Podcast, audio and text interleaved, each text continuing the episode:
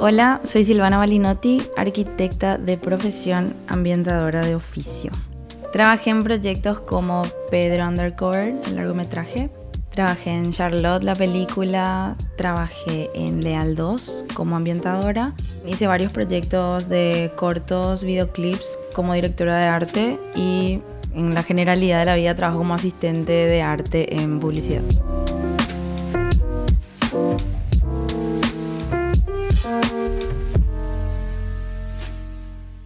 Primero que nada, ¿podrías definir en qué consiste el trabajo de una ambientadora de arte? Bueno, ¿qué es ambientación de arte?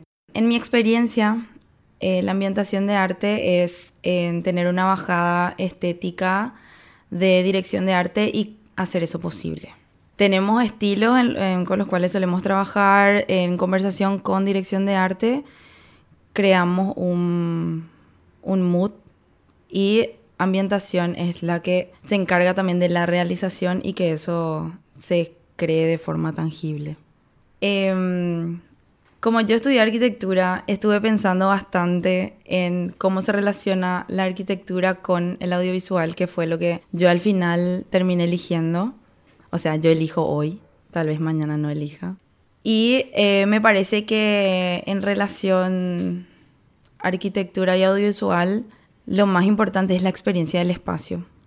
Eh, si bien lo que más me sedujo del audiovisual es lo efímero de la intervención, porque la arquitectura es, si bien depende del proyecto, ¿verdad? Pero en general busca permanencia, el audiovisual busca permanencia como que en algo intangible, como el espacio detrás de la pantalla es el, el que mantiene algo que no necesariamente es en el espacio físico.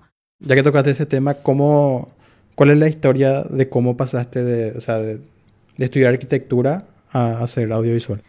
Yo en principio estaba estudiando la carrera de arquitectura en la Universidad Nacional. Estaba yo feliz de la vida, tintín, tintín, yo arquitectura. Tenía trabajos como esporádicos de dibujante en, en constructoras, con arquitectos. Y eh, mi hermana Chiva, ella trabajaba ya en, en producciones. En un proyecto específico ella necesitaba un asistente y me vio a mí como que con potencial y me dijo, che, ¿me querés ayudar en este proyecto? Y nada, me fui con ella a ese proyecto. Yo no tenía idea de lo que estaba haciendo. Yo, a mí lo que más me gusta en realidad es aprender. Y eso es lo que más me emociona. Y me iba yo a un mundo nuevo. Nada, me fui a mi primer rodaje me encantó. O sea, me, me pareció tipo súper específico que cada uno tenía su rol. Me encantó la idea de que había un mundo dentro de cada rol. Me pareció también re loco que yo venía del mundo del hormigón armado y todas las cosas veía que se solucionaba con cinta de papel. Entonces era así súper, no sé, aligerar el peso de las cosas aproximadamente por ahí en mi percepción. Y nada, ahí en, empecé a ir a, rodajes con ella. Me fui a un par. Y después me interesó bastante, tipo empecé a investigar, eh, me empecé a ver diferente los comerciales, la película, las películas. Como que empecé a analizar, ah, mira, hay un departamento que se encarga de la ropa, ah, mira, hay un departamento que se encarga de llevar todos los muebles, ah, mira, las luces, la, la, la, empecé a investigar, me encantó. Y cuando tuve más o menos una idea de lo que era el departamento de arte, empecé a investigar quiénes trabajaban en dirección de arte acá. Y ahí em, un día me llené de valor y le mandé un mensaje al Instagram a Dulce contándole que yo estudié arquitectura, que tenía un poco de experiencia en, audiovisual y que me encantaría trabajar en el departamento de arte. Y ahí sin más me responde Dul, me encanta tu perfil, te voy a escribir en estos días porque justamente tengo un proyecto re grande. Y el proyecto re grande fue Watts. Fue mi primera experiencia en, un, en una publi en el departamento de arte y fue espectacular porque era un rodaje de una publi gigante. Entonces era como que el, la dimensión del aprendizaje iba creciendo cada vez más. Yo cada vez veía más em, desafíos de los, cuales yo, de los cuales yo podía aprender Y eso es lo que en general más me gusta del departamento de arte. No siempre es igual. Siempre aprendes de las situaciones, de los proyectos, de las personas. Todos somos maestros de todos. Y lo que más me gusta es tipo la calidez que te da un set, o sea, que están todos tus compañeros, que nos abrazamos al saludarnos, tipo la felicidad que me da, tipo verles a ellos y ver que todos estamos dando, tipo lo mejor de nosotros, como para que todo funcione, me parece en una sinergia espectacular y hermosa, un lugar en el que me gusta estar, así como digo, ¿verdad? Que me gusta estar hoy, porque realmente mi filosofía de vida es que lo más constante, lo único y más constante en la vida es el cambio. Así que si hoy me gusta esto, me encanta saber que estoy en un lugar en el que me siento cómoda y que me, que me satisface hoy. Si ya dejaste de estudiar arquitectura y empezaste audiovisual, pero ¿de qué manera la arquitectura se asemejaba con, con el audiovisual y cuáles eran, digamos, las grandes, las grandes diferencias? Y si parte de esa formación que tuviste también te, te ayudó en, en, tu trabajo o, o fue como aprender todo de cero. Yo en principio en el colegio en, elegí contabilidad, algo que así que, o sea, no, hice básicamente porque todos mis amigos estaban en contabilidad. Nada, no retengo nada de información de, de esa época, te diré. Pero eh, cuando elegí arquitectura, yo obviamente que tenía la ligera idea de que la arquitectura era hacer casas, edificios y ya. Pero entrar a la carrera de arquitectura me, me abrió los ojos de una forma increíble, me, me moldeó la cabeza, me enseñó un montón de cosas que diría que más que para el trabajo me ayudó más para la vida. Obviamente que es un complemento increíble para lo que hago porque me enseñó a poder crear espacios o eh, volúmenes dentro de mi cabeza y eso plasmar en un papel. O sea, la idea de crear en la imaginación me parece que es la herramienta más importante que me enseñó la carrera y que se relaciona directamente con lo que hago ahora. También, obviamente, el uso de herramientas de diseño y entender de estilos, entender de eh, la psicología del color y cosas que, no sé, eh, son muy similares, pero así como dije anteriormente, la idea de, de, lo efímero es lo que más me atrapó del audiovisual. Porque, no sé, creamos experiencia de espacio. Eso es la similitud también que tienen ambos. ¿Puedes comentar un poco como un comercial? ¿Cómo trabajas como ambientadora de arte en relación con, con la directora de arte ya en los tres procesos de preproducción, producción y no sé también si postproducción? Bueno, como ambi ambientadora en, en Publi, yo generalmente hago una reunión con la directora de arte en la que ella ya tiene todo establecido. Se hace una, una bajada estética y de ahí vamos a propuestas de cosas que son conseguibles o no conseguibles, ¿verdad? Y de última creamos, no importa, porque de repente la satisfacción de poder sacar de la nada algo que para nosotros es un guiño entre por lo menos el departamento de arte, es una complicidad re linda entre el que hace posible todo lo que está frente a cámara y el que pensó la idea, ¿verdad? Que en este caso es la directora de arte. Si bien esta complicidad se da también por una cuestión de, a mí por ejemplo me pasa que yo trabajo más con Dulce, yo ya le conozco a ella, yo sé qué cosas le van a gustar, qué cosas no. Y también lo que está buenísimo de, de hacer ambientación en comparación con dirección de arte es puedes tener un poquito más fresca la cabeza y pensar en la logística de todo lo que implica el proyecto, ¿verdad?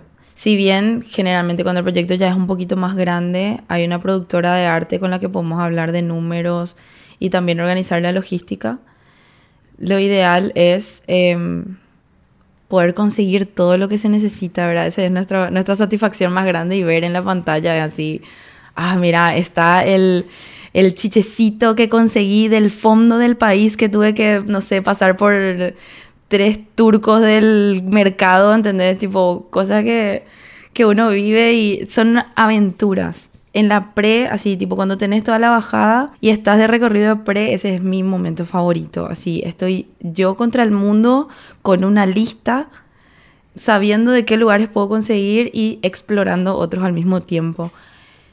Después llega el día de rodaje, que con dirección de arte armamos juntas todas las cosas, se carga todo el móvil, yo conozco todas las cajas y en base a eso nos manejamos, ponerle que de repente yo me voy de avanzada o, o me quedo en set y le mando a los compañeros, no sé si hay más asistentes, les indico todo, cómo van a ir las cosas, qué más o menos va acá, la, la, la, la, la.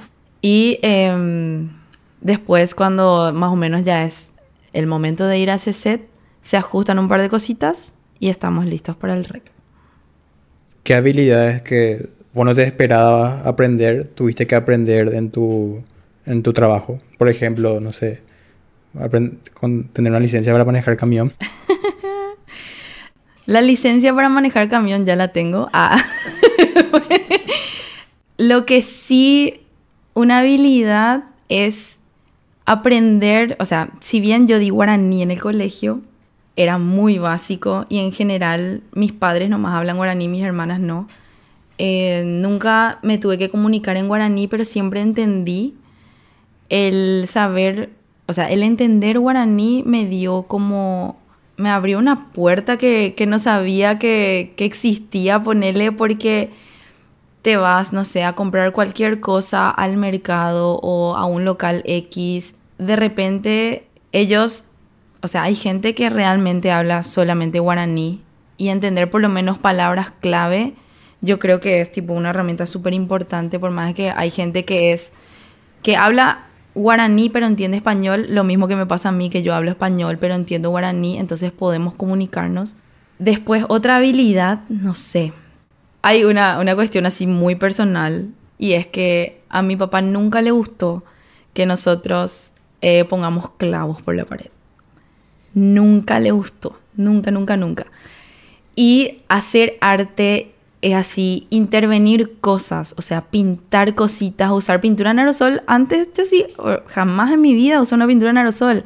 Y aprendí de Claudio, tipo Claudio me mostró cómo se usa, a qué distancia se pinta y un montón de cosas que así te van enseñando los compañeros, te van enseñando la vida, que vos empezás a sentir una satisfacción de ajusticiarle a esa Silvana chiquitita que quería hacer, intervenir cosas y no podía por justamente esta cuestión de vivir bajo reglas, ¿verdad?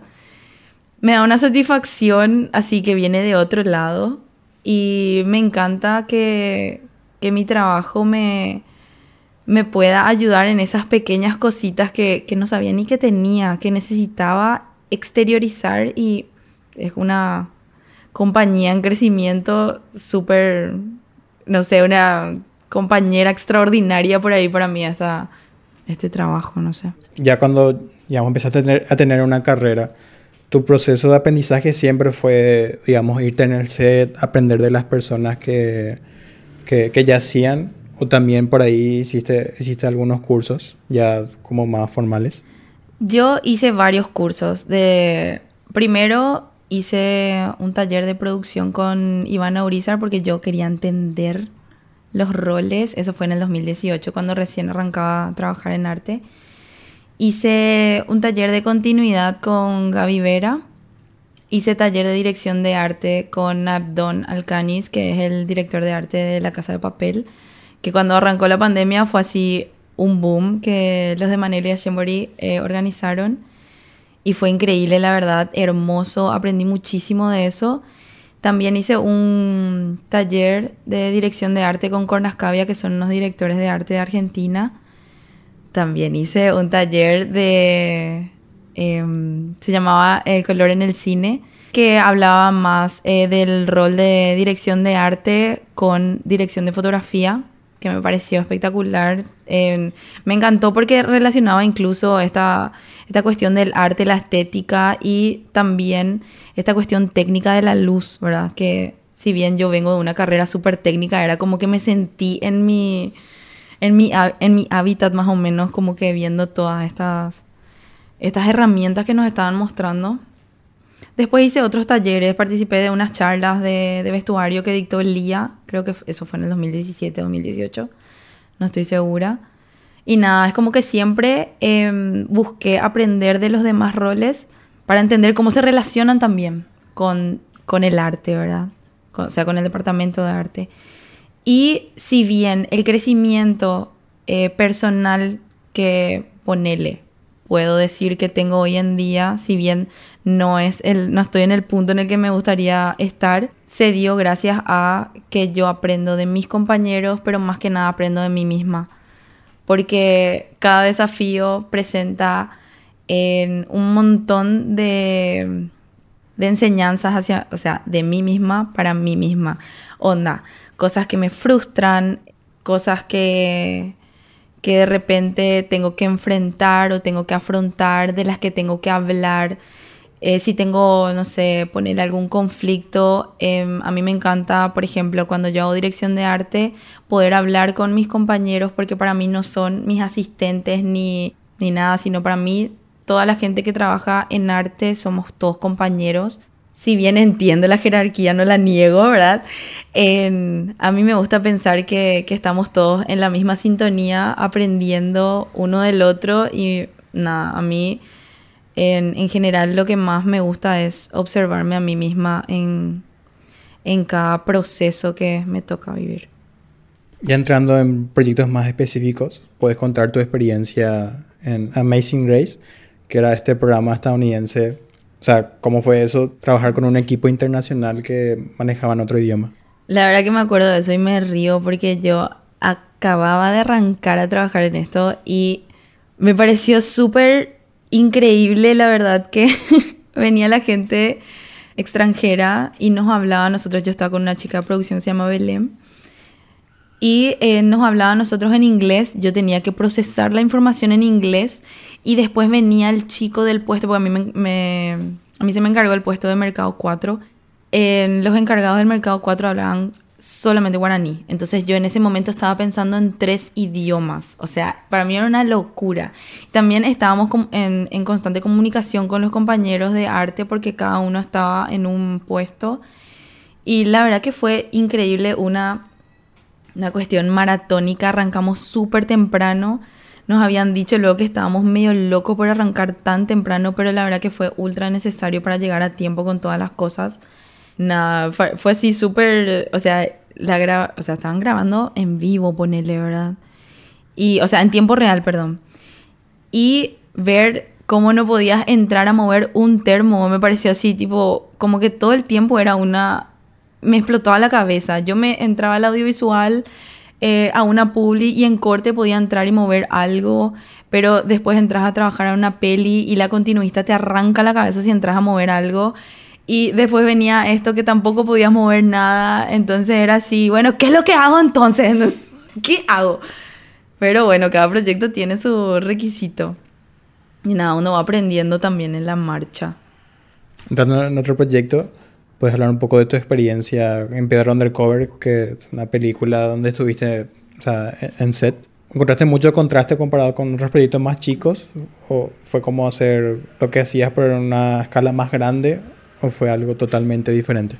Y fue algo parecido a lo que hacía en una escala muchísimo más grande, con desafíos muchísimo más grandes, porque todos los proyectos en los que me tocó trabajar fueron desafíos. Nunca me fui a un proyecto em, como que sabiendo todo, porque hay algo que a mí me gusta mucho y es la duda. Me gusta preguntarme cosas todo el tiempo no tampoco dudar y tipo estar insegura y todo, no, no va por ahí. Va por tipo em, cuestionarse de repente decisiones y cosas así, que va justamente acompañado a ese proceso interno del que yo hablo, ¿verdad? Del conocerme y, y aprender de mí. Pero Pedro Undercover para mí fue un desafío súper grande. Fue mi primera película como ambientadora eran desgloses enormes, enormes, trabajar mano a mano con la productora de arte, que es Jessie Toro, y con la directora de arte, ¿verdad? Nosotras éramos así inseparables, pero insoportables también. en cada una con su, con su, con su estilo de trabajar y su maña, pero em, trabajamos súper bien, la verdad, las tres juntas, nos entendemos demasiado bien y esta peli nos unió también de forma increíble. O sea, a mí para, para mí ese equipo es así, Dios mío. Me siento súper cómoda y súper en confianza y acompañada más que nada. Em, y también como que sé que puedo tener la confianza de, de, decirle, che, tengo este problema y no también cargarme todo yo sola, por algo somos un equipo. Podemos resolver juntas cosas que de repente yo em, no puedo, o sea, no, no estaría pudiendo en ese momento resolver sola, tipo la confianza de poder decirle al otro que, que te dé una mano, por más de que no cerrarnos también a los roles, porque hay una realidad en proyectos de acá y es que no tenemos un equipo completo, por más que sea el equipo soñado y funcionamos todos re bien, siempre estamos haciendo más de un rol. Entonces, nada, también hay que aceptar que los proyectos de acá son como, como que un poquito más chicos por más grandes que sean por, en cuestión de, equipo humano. Y nada, en general el desafío más grande que tuve en Pedro Undercover fue el pozo que tuvimos que hacer, momento pozo, o sea, nosotros nos cagamos de risa tipo, pero así, me río pero estoy preocupada, era, ¿entendés? Tipo, tenemos que hacer el pozo y este pozo se tiene que ver de tal forma, porque básicamente el pozo era que el personaje principal, o sea, uno de los personajes principales realmente, tenía que salir de abajo de la tierra, básicamente. Eso era lo que tenía que hacer él. ¿Cómo vamos a hacer? No sé, Silvana, ¿verdad? Y yo sí, ojos de huevo frito, ¿entendés? Como que, bueno, ¿cómo voy a hacer que una persona salga debajo de la tierra? O sea, voy a tener que hacer un pozo con una estructura que tipo tenía que poner arena encima y eso no se tenía que no tenía que colapsar, eso no se tenía que caer. Y el personaje tenía que salir de ahí. Y no le podía enterrar al personaje tampoco, obvio, ¿verdad? Nada, gracias a Claudio, que fue el que ideó en principio cómo íbamos a hacer el tema estructural.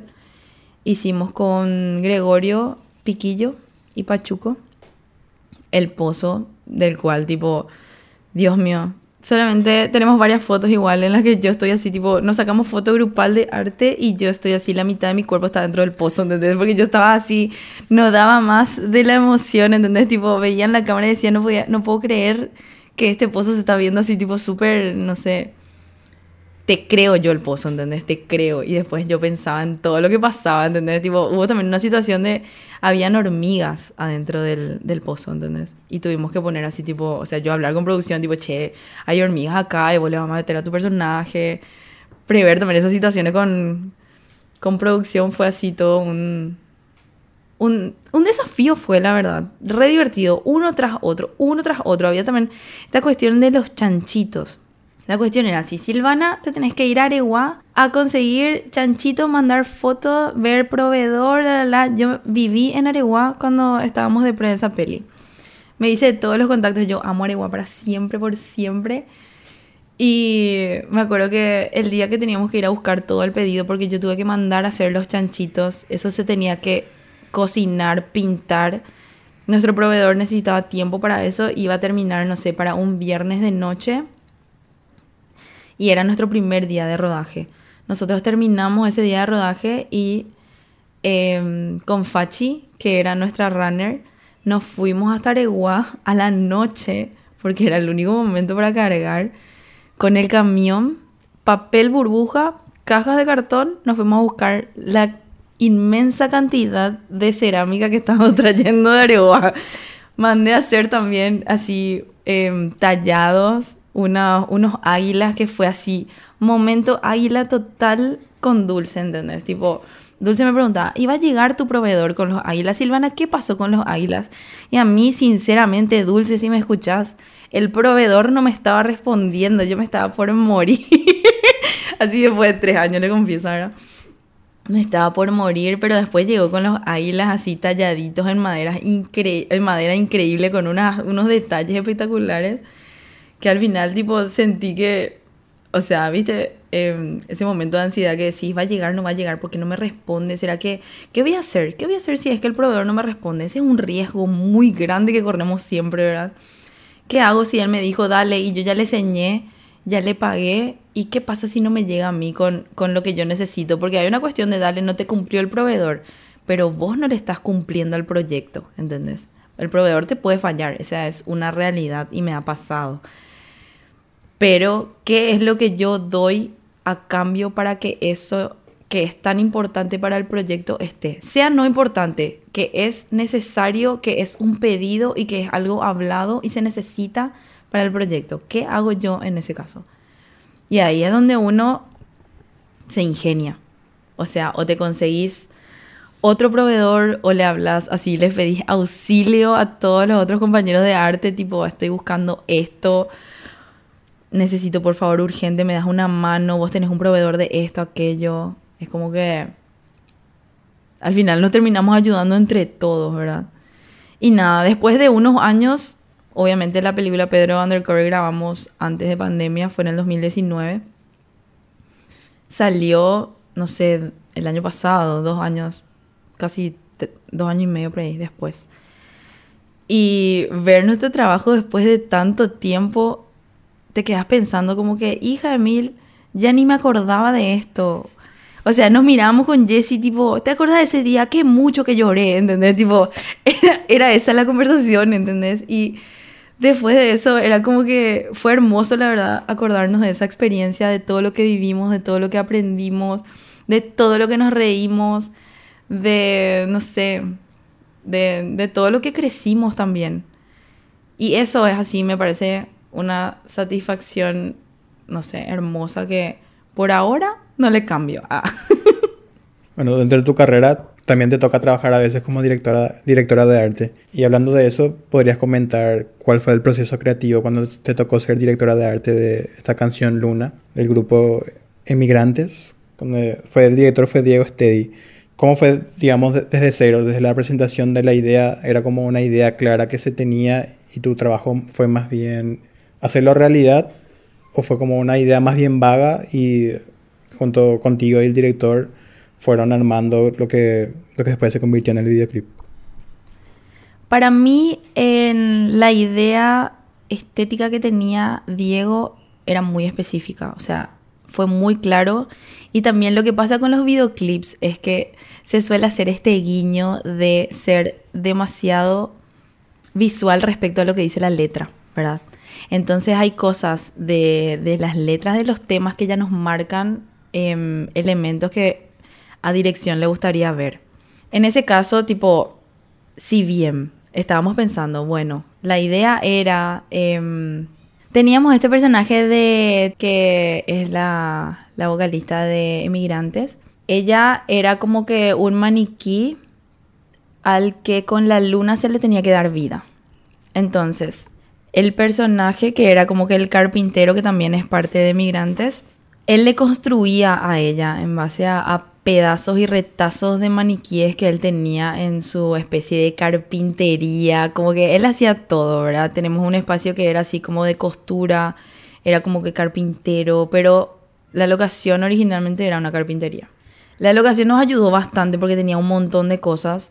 De ambientación lo que más tuvimos que llevar fue así em, maniquíes y cosas que por guion ya estaban establecidas, o sea, ya viene la idea de vamos a poner un maniquí que al final, o sea, en principio tiene que ser, o sea, el, como que la vocalista de Emigrantes, armada por completo y después ella siendo un maniquí. Y hubo un momento re emocionante en el rodaje. Hacía muchísimo frío, muchísimo frío. Hija mía, nosotros estábamos así. Te juro que salía así vapor de nuestra boca, pero ahí estamos todos metidos en un tinglado, pero hacía tanto frío que ahí aprendí también una cosa, ojito. Pegábamos con cinta 3M por unas puertas de chapa unos cuadritos y con la temperatura se iban cayendo. No había cinta que aguante quedarse pegada por esa chapa. Se, se iban cayendo las cosas y nosotros estábamos grabando de noche, estaba entrando la madrugada, una humedad, un frío. Y en un momento, tipo, Tere se estaba bancando como una campeona, eso porque ella tenía un vestido y en cada corte el, eh, Noé le abrigaba toda, le poníamos ahí la calefacción, tomaba, no sé, un matecito.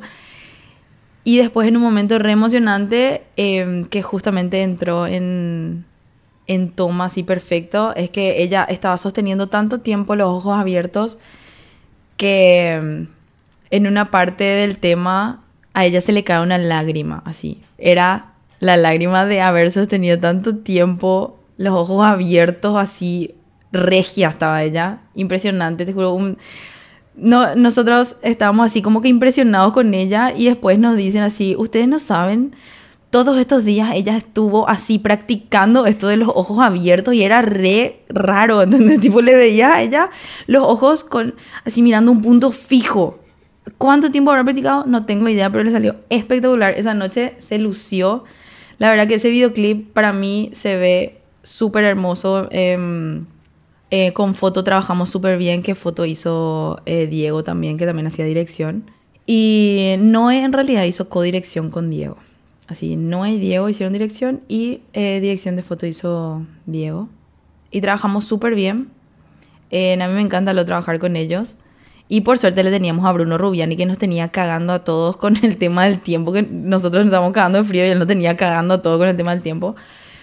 Pero nada, eso es. Al final, tipo, vi el, el videoclip y, y es como, eh, son esos pequeños bebecitos que uno ve y dice así, tipo, ay, Qué gusto, tipo, qué gusto que dio ese día, pero qué frío que hacía la puta. Y te empezás a acordar de esas cosas, tipo, y qué momento emotivo cuando ella lagrimeó y todos sentimos así, tipo, cutis de ave era la onda, tipo, pirí, pirí teníamos.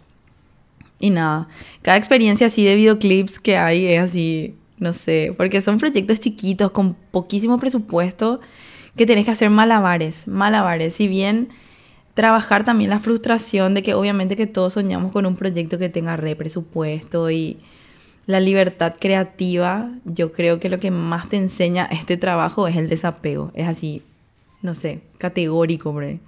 En los proyectos, ¿de qué manera se desarrolla tu relación con las distintas áreas? Ya sea con fotografía, que sería como más estrecha, producción o, o por ejemplo sonido, cuando hay una cuestión ya sea de, de acotización y, y tenían que hablar con ustedes? ya nos ha pasado en la serie de Marilina, ¿verdad? Que también trabajé ahí. teníamos una escenografía, o sea, justamente así con eso que dijiste, lo de sonido, porque siempre es un problema con sonido. Hicimos una escenografía que aparentemente para, para sonido no estaba en condiciones óptimas, ah, cosa que entiendo perfectamente, pero necesitaban poner unas Em, unos paneles acústicos en el techo no era para nada estético. O sea, nos ha pasado tantas veces que es una, es una necesidad y te entiendo. Está también en nosotros, como departamento de arte, encontrar una respuesta funcional y estética, que es lo que aprendí en arquitectura. Ah. En ese caso fue una cuestión ya, no teníamos mucho presupuesto y producción dijo, bueno, le solucionamos a los compañeros de sonido su, su problema, pero de repente hay pedidos de sonido, como por ejemplo que te piden alfombras. Nada, eh, aprendemos con los compañeros de sonido que de repente hay tipos de tejidos que absorben el, el sonido y a ellos les ayuda. Cosa que también hay que tener en, en, consideración con los compañeros, ¿verdad? Eh, hice un corto de tesis 2021, que es el corto de tesis de Jiménez Arratea, ahí hice dirección de arte y sonido hacía escalante. Estábamos grabando, o sea, íbamos a grabar en, un, en una casa del centro que estaba completamente vacía.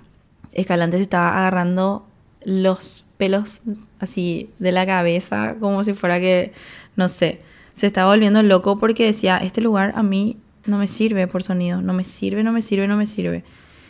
Me acuerdo que fue un pedido específico suyo como que poner una alfombra en el lugar. Nosotros teníamos como una sala de proyección. ¿Y qué más hay en la sala de proyección con lo que le podamos ayudar a sonido?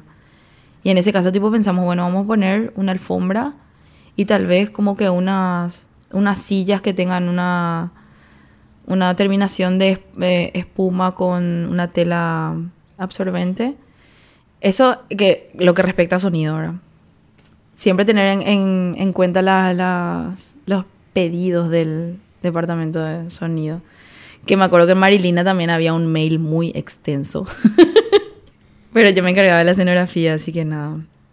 Después, con el departamento de vestuario, siempre hay una, una constante de idas y vueltas de, de hablar de paleta de colores, de repente texturas, de patrones, de estampados mi experiencia así tipo la, la, más la más satisfactoria en ese sentido fue en, en este corto que te comenté de, de Jiménez que todavía no salió. Que con vestuario trabajamos súper de la mano y dirección de por medio, obviamente, que era Jime. siempre es muy importante como que tener una bajada de, de paleta de colores y en base a eso saber con cuál va a trabajar vestuario y con cuál arte y en qué escenas vamos a usar tales colores y qué es lo que, para mí lo más importante realmente, qué es lo que queremos transmitir. O sea, ¿por qué el personaje va a usar un vestido rojo en esta escena que no pasa nada? Tipo cosas así que de repente trabajar con la psicología del color me parece súper importante y un compañero increíble, departamento de vestuario, con el que trabajamos siempre de la mano. Y con dirección de foto, también esta cuestión de, de la paleta de colores, ¿verdad?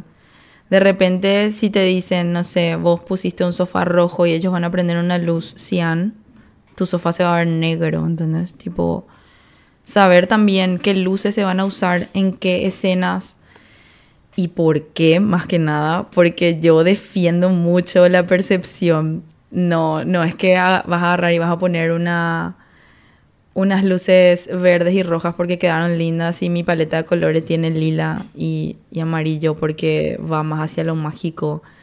Em, nada, y el departamento de, de fotos siempre tipo estamos en, en constante comunicación. En Scouting es donde más se hace como que una bajada de, de todos los departamentos y sus necesidades. Y generalmente los pedidos son así, o para producción o para arte. para producción o para arte. Y si es mucho para, o sea, si es un pedido muy específico, yo con producción sí o sí siempre voy de la mano. Con producción así, desde, desde el principio del proyecto, por supuesto, ¿verdad? de repente las especificaciones cuando te piden un presupuesto o de repente hay algo, o sea, como que un desafío de, de una magnitud que, que no se esperaba, producción es mi mejor aliado. Bueno, y para mí lo que me parece más importante como, como cabeza de repente en, en el departamento de arte es conocer las habilidades de los asistentes, porque para mí personalmente lo que más me mueve es mi satisfacción y la satisfacción de mis compañeros. Si yo sé que a vos te gusta pintar, te gusta em, crear cosas, eh, no te voy a llevar a algo que es sumamente logístico y que vamos a estar ahí como que todos sentaditos. Si bien las puestas de arte siempre son, siempre conllevan su tiempo, su dificultad, su logística, es como que a mí me gusta que el otro pueda utilizar esas habilidades que tiene y también sentirse como que satisfecho con lo que hace en la oportunidad que yo le doy. Yo a mí, o sea, a los que yo llamo como asistentes, siempre les doy mucha libertad. Les doy yo un como que esta es la estética y no sé, hay que hacer unos cartelitos a mano. Acá están todas las herramientas. Te dejo así a tu libre albedrío por ahí y muchas veces sorprenden. Y es re lindo porque yo sé que eso es lo que hace que uno sienta que el proyecto es termina siendo como propio. Porque uno dio de su creatividad para algo que al final terminas viendo y decís, hija de mil, yo escribí eso ahí o yo puse esa planterita ahí. Es como que un pequeño mimo al, al corazoncito. Ya personalmente como, digamos, alguien que trabaja en, en arte que ¿Qué tipo de, de contenidos audiovisuales te, te, gusta consumir? Ya sea para inspirarte, para tomar como referencia. Y si puedes nombrar, no sé, algunos directores o gente que trabaja en arte que son así, te, te influye y te gusta mucho. Esto es muy fuerte lo que voy a decir, Juan. Pero yo generalmente no consumo mucho contenido audiovisual. Me gusta, lo que sí realmente me gusta y me apasiona es hacer dirección de arte en videoclips. Y eso es lo que más consumo. A mí desde siempre me gustó muchísimo la música y siempre escucho música. Yo cualquier cosa que estoy haciendo, yo estoy escuchando música, no importa el contexto en el que esté. Bueno, en el rodaje tampoco estoy escuchando música, ¿verdad? Tipo, no me dejan, solo porque no me dejan. Pero tipo, si estoy de pre por la calle, yo estoy escuchando musiquita. Si me bajo yo a caminar por el mercado, yo estoy escuchando música. A mí lo que me gusta en general es observar no importa cuál sea el contexto. Me gusta observar, em, no sé, de repente unos niños jugando en el parque, de repente una pareja almorzando en un restaurante o, o una persona que camina sola por la calle. O sea, lo que a mí me gusta realmente es imaginarme el contexto o lo que sea que están viviendo esas personas y vivir básicamente en mi mundo de caramelo porque eso es lo que hago. Si bien consumo contenido audiovisual, sí, no soy muy constante porque yo soy una persona que no se puede quedar mucho tiempo quieta. ¿Y de artistas musicales, cuáles te gustan más por el arte que utilizan en, su, en sus videos? Y la verdad que últimamente estuve consumiendo mucho eh, videoclips de, de Catriel, Paco Moroso, tipo todos estos artistas argentinos que están así en auge, que los videos que tienen están buenísimos, pero también de repente me gusta explorar más allá, onda, de repente me gusta, no sé, un artista em, alemán que se llama Aparat, que es así tipo, Dios mío, mi pasión, y de repente veo que subió un video que es interesante y ahí empiezo mi investigación, le veo si el director, o sea, ponele, y si el, el videoclip me llamó la atención, entro yo a ver quién dirigió eso y le empiezo a investigar al director, porque de repente hay visiones que, que pueden tipo llegarte o no, o la interpretación igual depende de cada uno. Yo considero que de todas las obras, en general, de todas las intervenciones que se hagan, siempre está sujeto a la interpretación del espectador. Siempre, sí o sí. Entonces, contenido que yo vea puede que me llegue o no, pero visualmente podría ser interesante. Entonces yo empiezo a investigarle a este director, a este director de arte, y me voy hacia afuera. Eh, veo, hay, cosa que veo que hacen mucho afuera, es tener tipo una página web en la que tienen tipo todos sus proyectos. Y ahí voy explorando. Yo, em, en general, eh, no, no me guío por o sea, si bien las cosas que están de moda están de repente buenísimas, a veces no tanto. A mí me gusta tipo ir hacia donde yo siento que tengo que ir. ¿Cachas? Entonces, em, me gusta explorar, más que nada.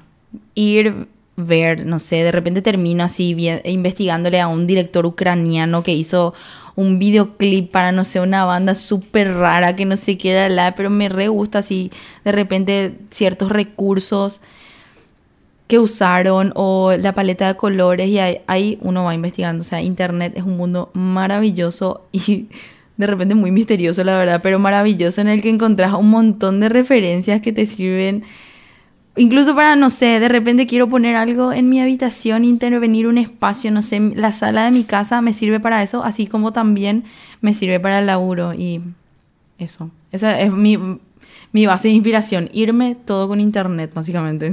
Eso es. ¿Qué dirías que es lo más genial o la mayor satisfacción que te da el arte y, por eso hasta hoy en día se, seguís, digamos, trabajando en, en esta área? Y la satisfacción más grande que me da realmente es que el aprendizaje nunca para. Siempre se aprende. Y eso es lo que, lo que a mí me mueve. El, no el conocimiento en sí, sino esta cuestión de, de pararme en un lugar y, y saber que no sé todo. Eso es lo que tipo me mueve a, a querer aprender siempre, a querer conocer nuevas cosas, nuevas nuevas técnicas, conocer gente que de repente sabe hacer ciertas cosas, hacer de repente cursos. Hice, hice varios cursitos así que, que me ayudaron también a, aprender pequeñas cositas que ponerle que eso es una cuestión así tipo de cosmovisión de todo el mundo, pero para mí, yo, a mí nunca me gustó ensuciarme y hice un taller de... Sí, nunca me gustó ensuciarme hice un taller de lino grabado y yo no me quería ensuciar y yo limpiaba todo el tiempo mi espacio y la profe se me acerca y me dice, pero, o sea, tipo, ¿estás bien? Tipo, ¿todo bien? Y le digo yo, no, el pasa es que no me quiero ensuciar, pero te vas a ensuciar de, de igual manera, ¿verdad? Y empecé como que yo sabía, me tuve que mentalizar, bueno, dale, para, este, para esto me tengo que ensuciar y es como que me conecta con algo interno mío que aparentemente cuando yo era chica me re gustaba ensuciarme y después de repente, no sé, me volví así una toque de la limpieza, no sé.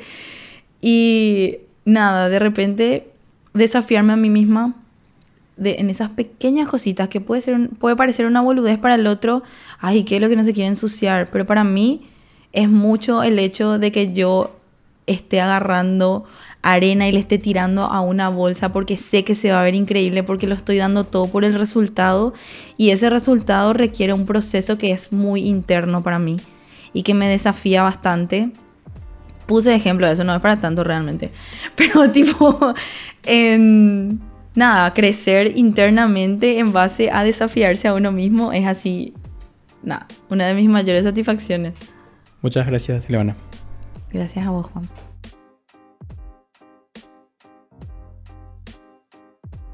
Si te gustó este episodio, no olvides suscribirte a Audiovisuales Podcast y calificarnos con 5 estrellas en Spotify.